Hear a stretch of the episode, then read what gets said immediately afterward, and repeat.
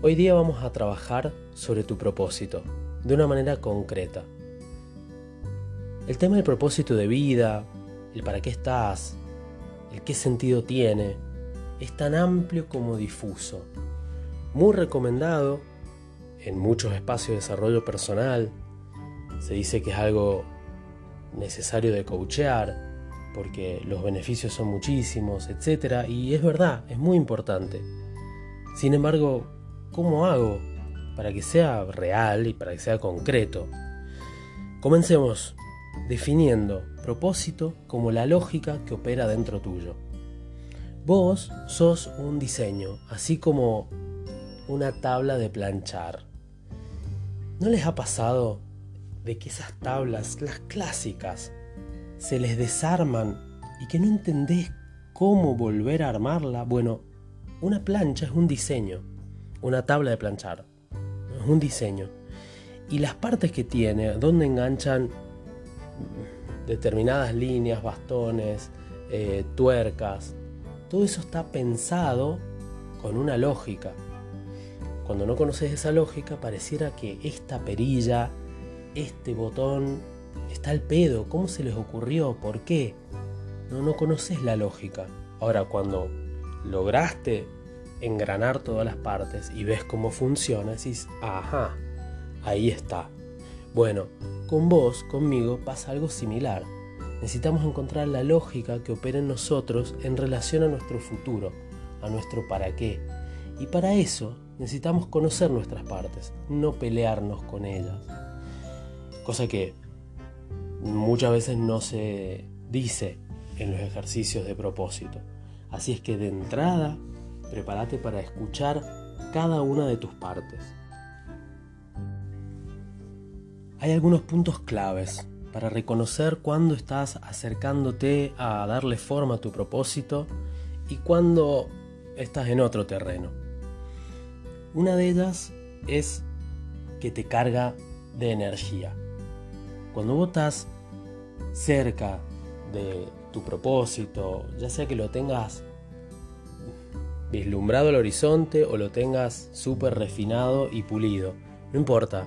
El tema es no, es cuán cerca o lejos está, cuán claro lo tenés o no, sino cuando estás en ese camino vas a sentir energía, vas a sentir estas pilas. Por otro lado, no necesitas ningún suscriptor. Si crees que has reencontrado tu propósito y añadido viene que necesitas convencer a los demás de que hagan lo mismo o explicarles de que esa es la verdad, etc., estás más bien evangelizando en un proselitismo que no tiene que ver con el propósito como lo estoy enfocando aquí. De hecho, es más, si querés pausar tu propósito, no te va a generar culpa. Así es que también la capacidad de pausarlo puede estar implícito. Y por otro lado, tiene que ser algo genuino, algo que de verdad esté actuado, no solamente pensado.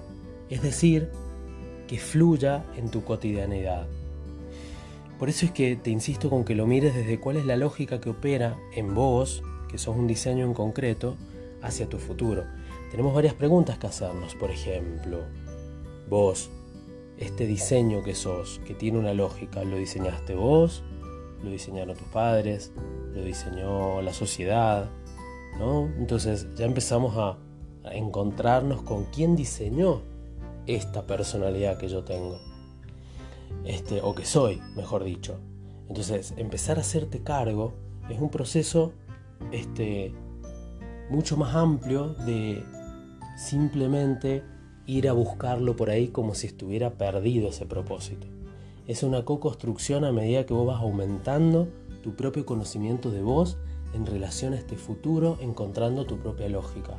Adentro de este diseño que a su vez está en permanente transformación. Lo siento, demasiado complejo, pero es así. Y a la vez es muy sencillo porque te vas a dar cuenta cómo con estos parámetros que te doy te va a dar pilas. Vas a mm, poder hacerlo en absoluta soledad. Obvio que lo vas a querer compartir, pero no necesitas hacerlo para quedarte tranquilo de que no sos el único que está haciendo lo que estás haciendo. Puedes pausarlo y no es algo que te pesa.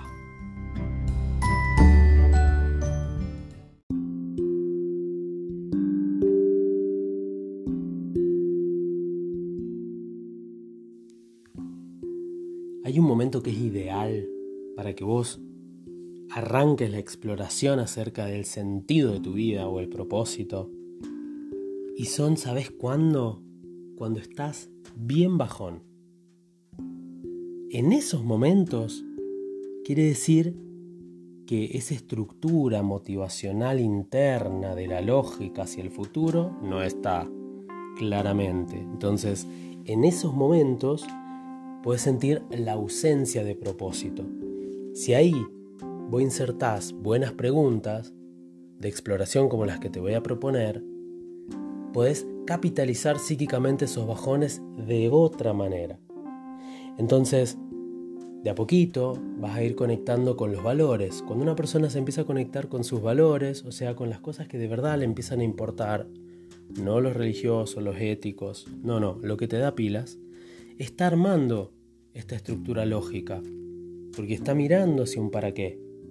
Y cuando una persona logra meterse en el flow, es decir, se le va el tiempo, se olvida hasta de su identidad en el sentido mm, estricto, no es que no sabe quién es, sino en ese momento particular está tan absorto en la tarea que está haciendo que no está pensando en, en sí mismo.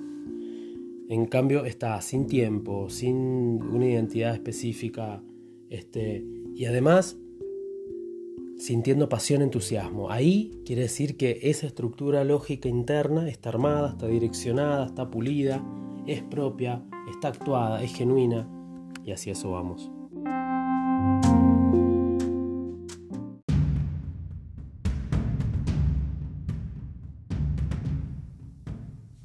Tenemos tres interferencias que necesitamos conocer para poder limpiar si es que aparecen. Número uno, la conciencia mística. ¿Qué pasa? Cuando yo asocio lo místico, religioso, espiritual, como la que genera esta estructura lógica, corro el riesgo de que mi diseño sea diseñado por alguien más. Y esto ha sido muy útil a lo largo de la historia. No querremos repetir eso. ¿Quiere decir que no puedo profesar una religión, no, no te estoy diciendo eso.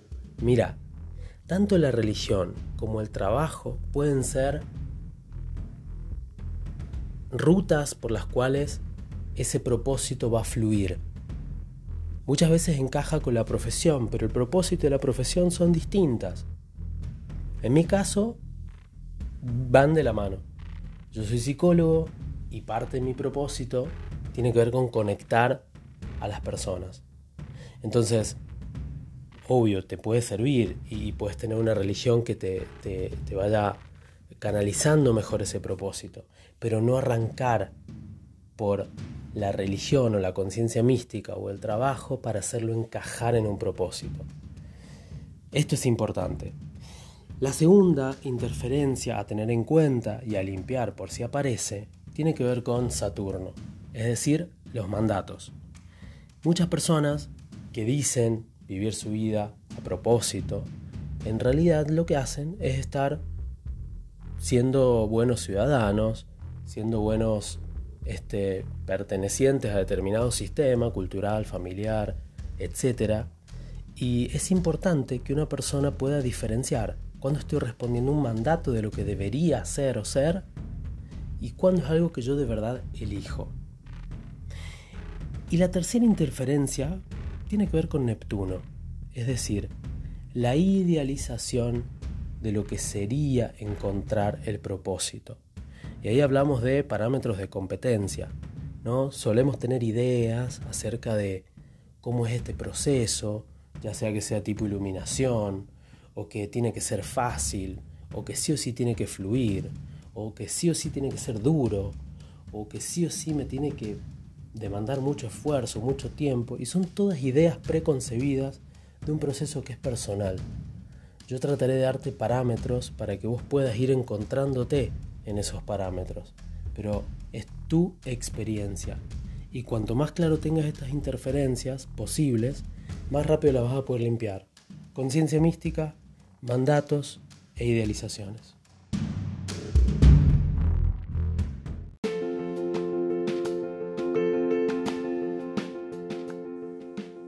¿Por dónde empiezo? Empezá donde estás, con lo que ya está presente y lo que ya estás haciendo.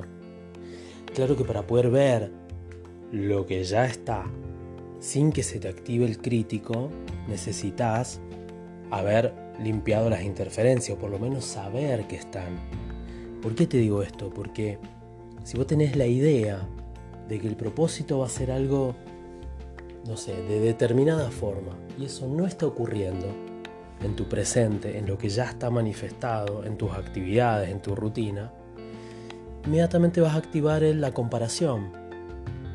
O si la actividad que estás haciendo este, no coincide con lo que se supone que tenés que hacer según tu familia, vas a estar ahí peleándote con un mandato. Entonces, si no limpias las interferencias, no vas a ver lo que ya estás haciendo.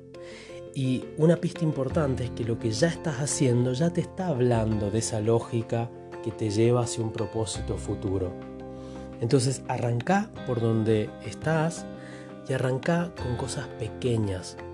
No trates de inmediatamente hoy concluir el propósito de toda mi vida, porque la vida es cambiante, vos sos cambiante. Empezá por lo que ya está a filtrarlo de a poco. Te doy un ejemplo. Yo he sido y sigo siendo a veces bastante desordenado con la ropa. En una época yo miraba los camellos armados y se me activaba el crítico interno, porque en algún punto decía cómo debería ser eso y no lo lograba cambiar. Hasta que empecé a mirarlo con buenos ojos, no tratar de entender qué lógica tiene que yo tenga la ropa así, que me cueste, si después de todo no es tanto trabajo ordenarla, me decía yo en mi conversación. Pero he aquí que eso me servía para equilibrarme en otra área de mi mente. Yo ver ese desorden me daba cierta tranquilidad. Ahora, eso fue un paso intermedio, ¿no? Y se los estoy súper resumiendo porque es una experiencia personal. Y a medida que fui avanzando, fui entendiendo lo que estaba detrás de eso, que era una compensación, que tiene que ver con cómo priorizo, qué priorizo, para qué priorizo. ¿No? Todas preguntas que las podés ir haciendo a medida que vas analizando tal vez las cosas que van ocurriendo que no te satisfacen del todo, pero sí las puedes filtrar, las puedes mirar con buenos ojos, no para no hacer nada y quedarte ahí estancado, sino a ver, me voy a tratar de comprender. Y lo voy a hacer a través de hacerme buenas preguntas.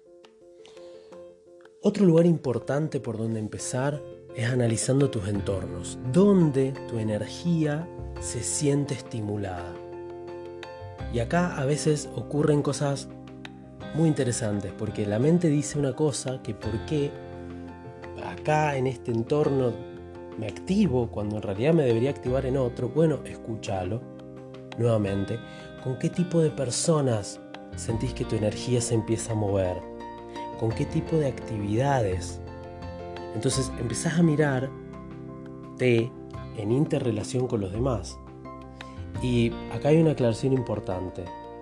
Esta activación en entornos, actividades con personas, tiene que ser genuina, en el sentido de venir de tu interior, de vos hacia algo, del entorno, ¿no? en relación al futuro.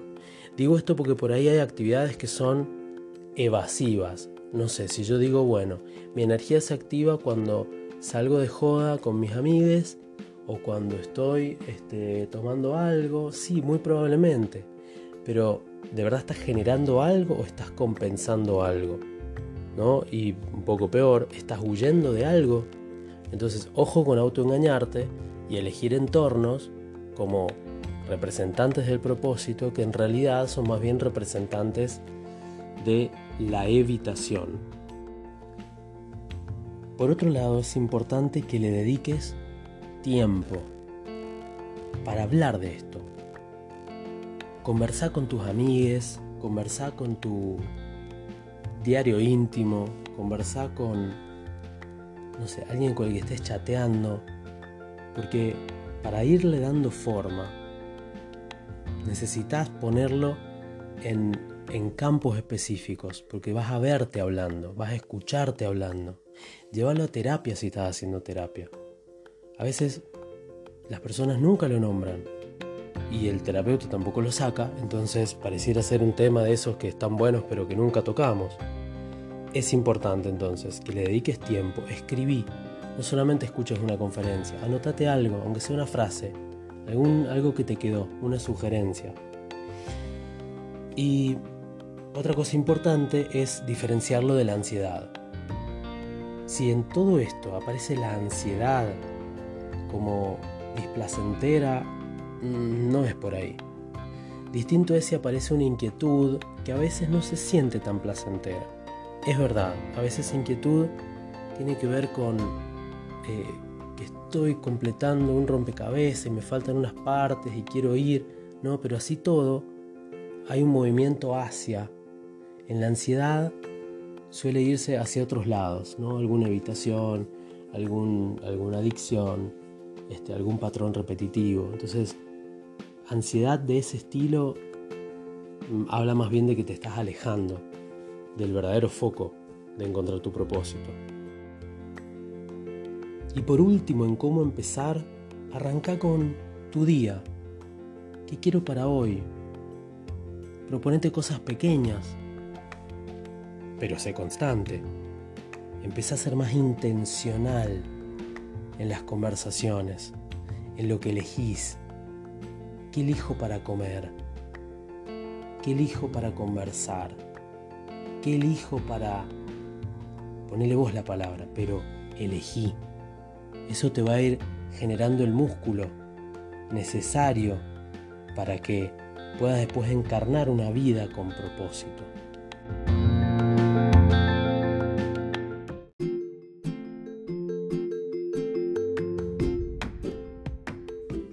Como sugerencias finales, primero recordar que se trata de un proceso. Es decir, no se acaba 100% alguna vez. Si es verdad que lo vas definiendo, tiene etapas donde está más estable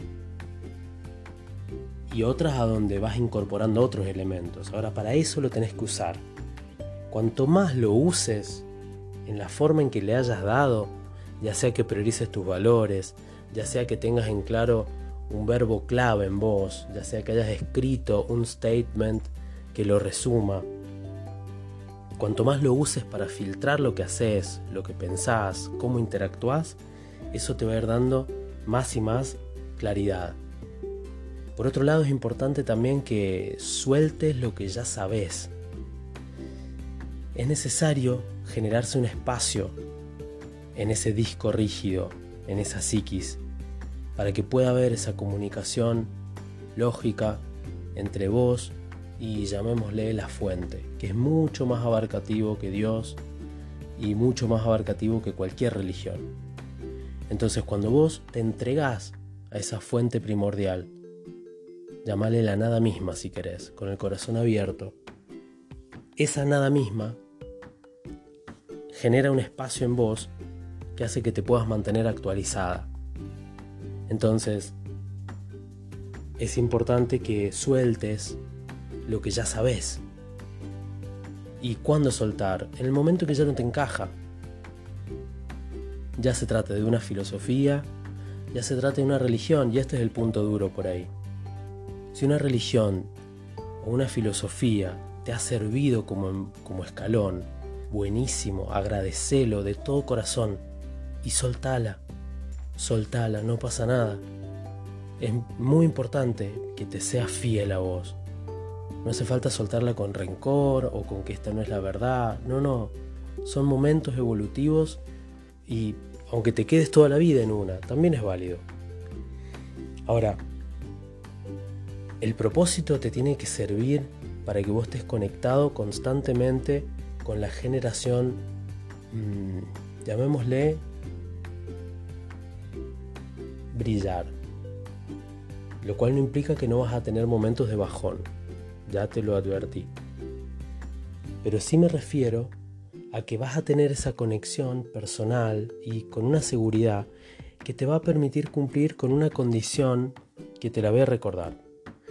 Wallace Watless, el que escribió el libro sobre el cual se basa el documental El Secreto, que la mayoría conoce, él habla en sus capítulos, el libro se llama La ciencia de hacerse ricos, em, él habla de la importancia de imprimir la impresión de crecimiento. Imprimir esa actitud en cualquier transacción que se lleve a cabo. Y él habla de que cuando esté generando una transacción comercial, en el momento de yo cobrar algo, yo me tengo que asegurar de tener claro que lo que yo doy tiene un valor de uso mucho mayor a lo que yo cobro. Entonces la balanza de ese movimiento se mantiene constante. Díganme si tener en claro tu propósito no te ayuda a cumplir esta condición. Es fabuloso. Y ahora sí, para finalizar, recordarles que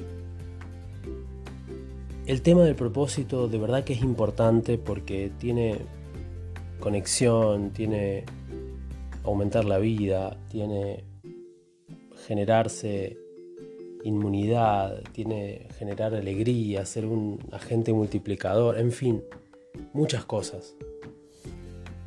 Sin embargo, puede ser algo muy pequeño.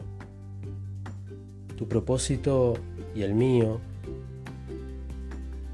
bueno recordar que no, no es necesario estrictamente para el planeta.